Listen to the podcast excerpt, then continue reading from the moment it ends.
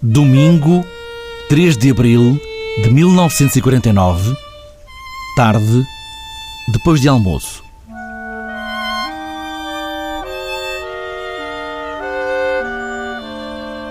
É pessoal, boa tarde. Ah, Preciso 15 homens para a vinha da quinta. Então, e, e quanto é que o patrão está a dar? olha que o mestre lá embaixo está a dar mais 5 questões, hein? Ai, ai, ai, ai. Eu trago o mesmo que já foi o mês passado. É 5 escudos à semana. E há trabalho para os 15? É que eu tenho sempre gente que dá comigo, hein? Opa, há trabalho para 15 homens, que é o que é preciso agora e para as duas semanas. Já sabe que eu gosto de trabalho da vinha. Mas cinco questões era o que vinha mesmo a calhar. Mais não posso dar. Mas há trabalho para duas semanas. E ainda tenho depois muito lá que fazer. Ainda a semana passada andámos a pôr vinha nova, homem. Então, então quem é que vem comigo ali à tasca do Manel para a molhadura? Vamos lá. Não há mais 5 questões, olha, pelo menos há trabalho. Pá, vamos à milhadura e fica já tudo acertado. Mercado dos homens. Ir à praça. Praça de homens, mas também a mesma praça, sem nunca estarem juntos, as mulheres. Porque era preciso muita gente para os campos. A vida era toda arrancada com as mãos. Tudo feito na força dos braços, na dureza dos dias.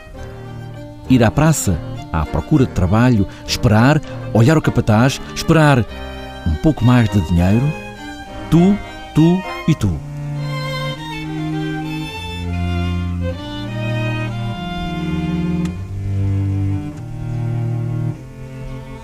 Vamos caminhar por esses campos fora, olhar esse passado que ainda lá está, cravado em cada ruga, mas também no sorriso de um tempo em que tudo era mais duro, mas simples.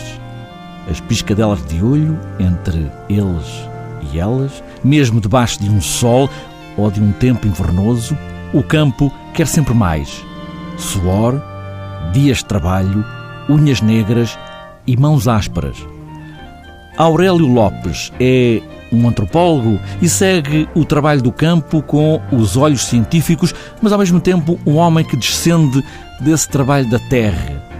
Espírito de sacrifício para sustentar a vida, o mercado dos homens, a praça dos homens, estava em todo lado, na zona sul do país, principalmente o Ribatejo. Aos domingos à tarde, depois do almoço, era preciso procurar trabalho para o resto da semana. E era ali, na praça, perto de uma tasca, que mais cinco ou mais dez tostões podiam fazer toda a diferença.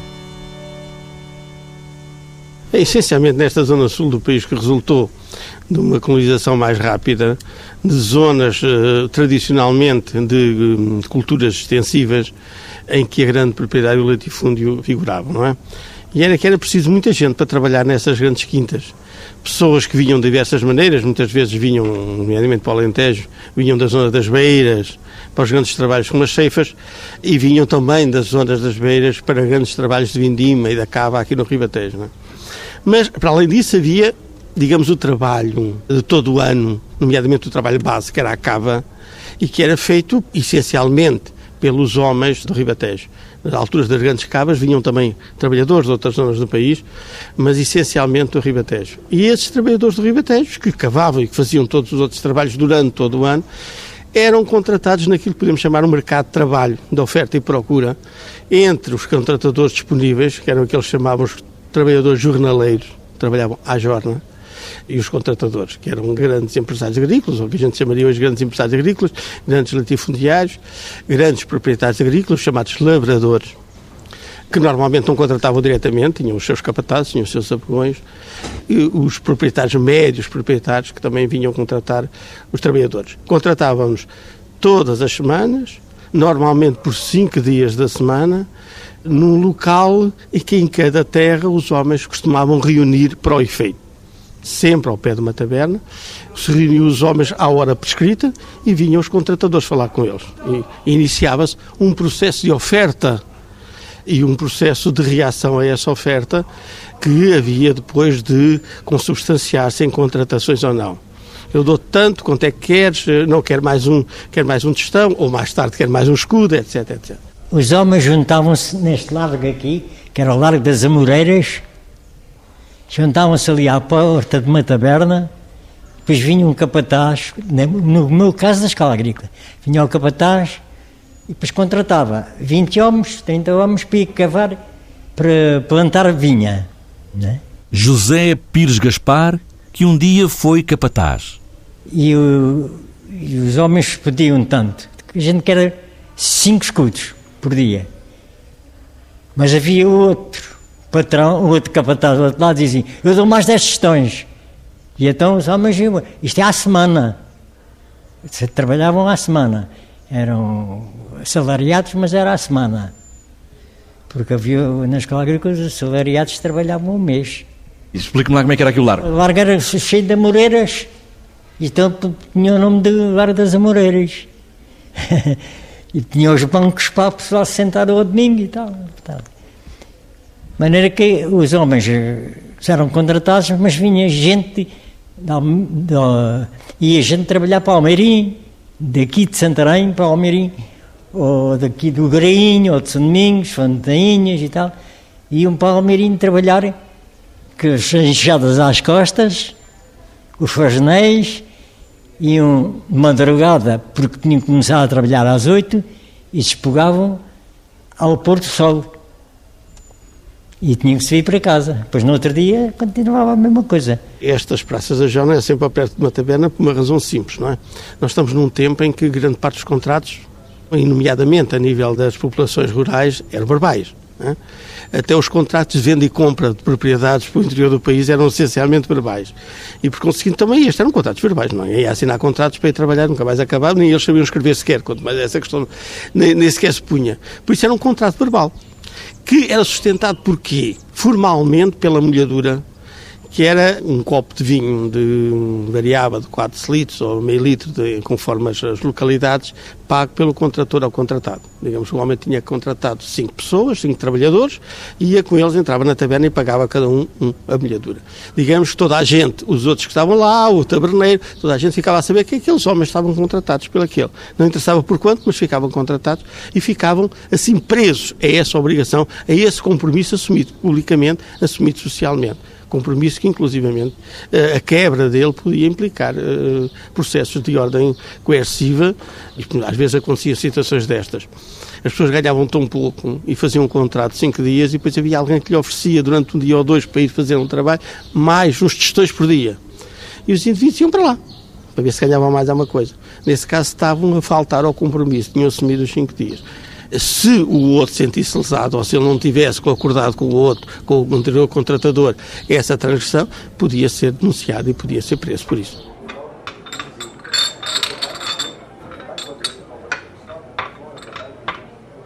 Ó Manel, dá lá a molhadura aqui a estes homens que eles vão comigo para a quinta.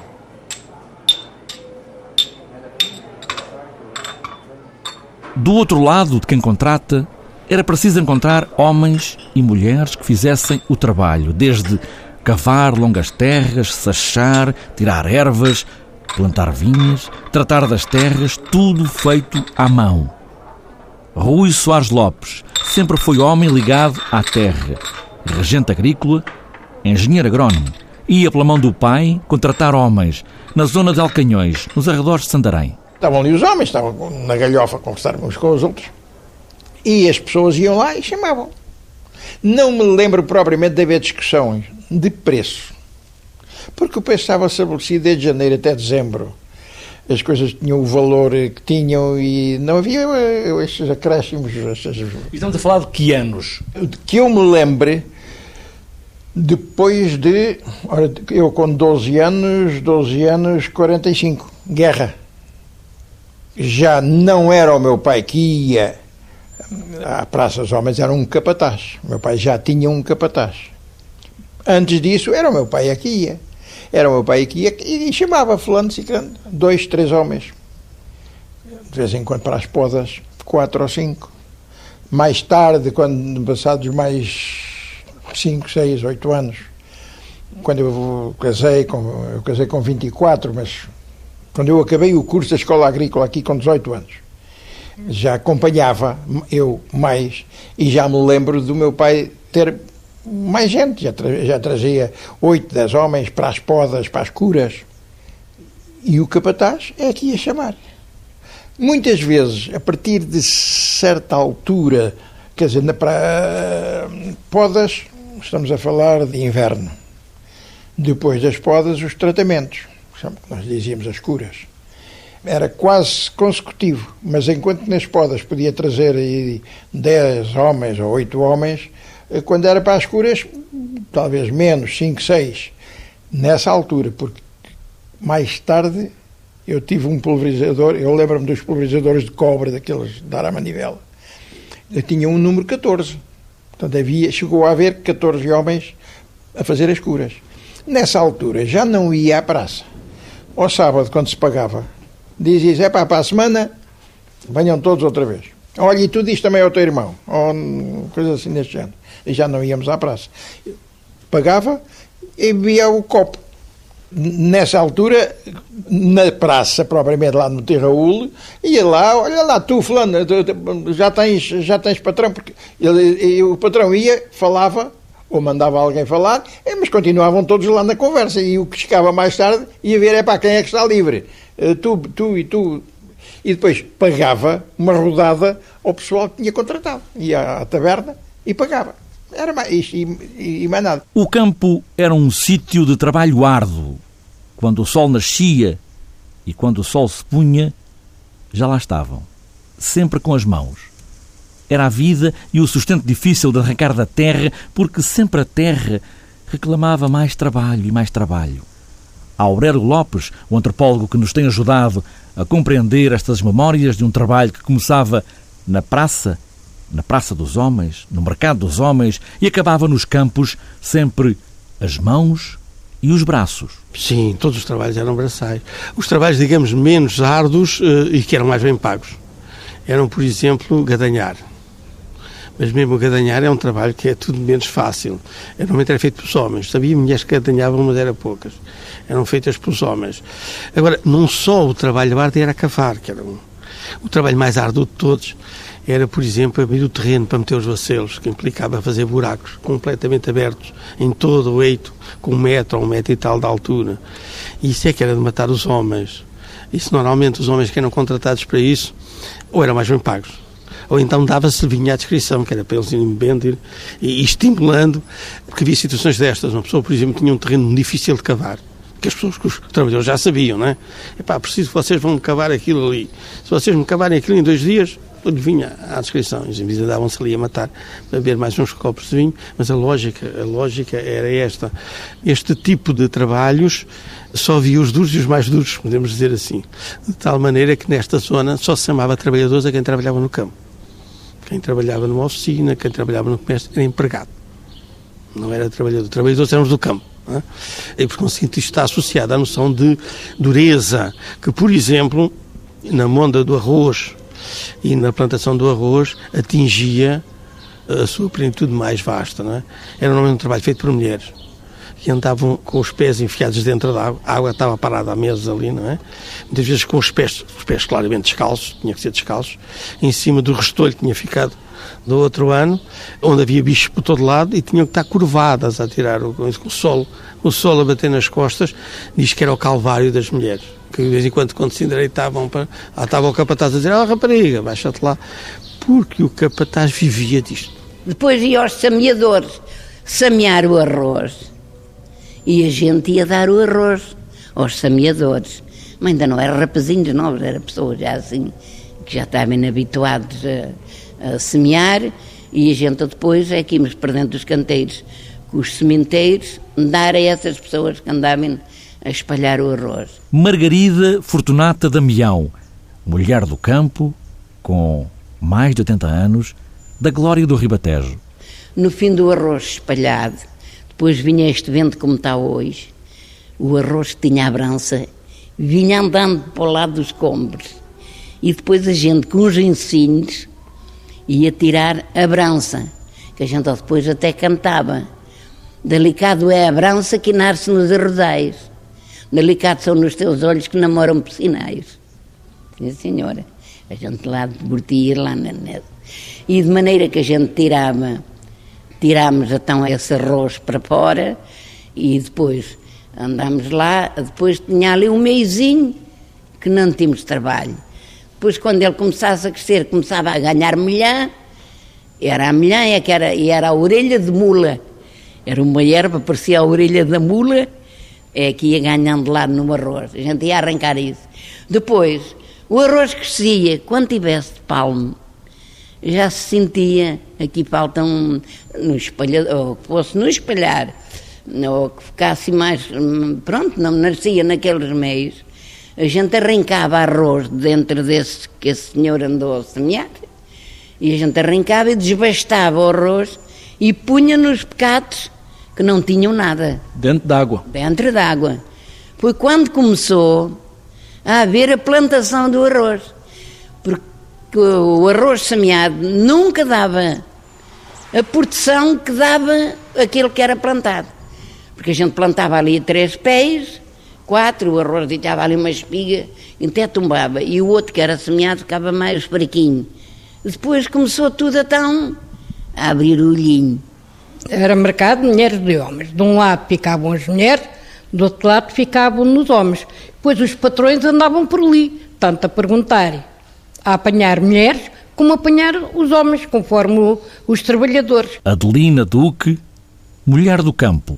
E depois eles andavam por ali, viam qual eram as trabalhadoras que eles mais gostavam, que tinham mais tipo para aquele trabalho, depois vinham falar com a gente. Depois andavam vários, vários de coisa. Depois vinha um, oferecia um preço. A gente ou estamos de acordo ou não estamos de acordo. E depois vinha outro, oferecia outro preço. A gente ou estamos de acordo ou não estamos de acordo. Os homens a mesma coisa. Os homens a mesma coisa. E depois a gente chegava à conclusão. Aquele que desse mais e que o trabalho fosse melhor, a gente fechava contrato com ele.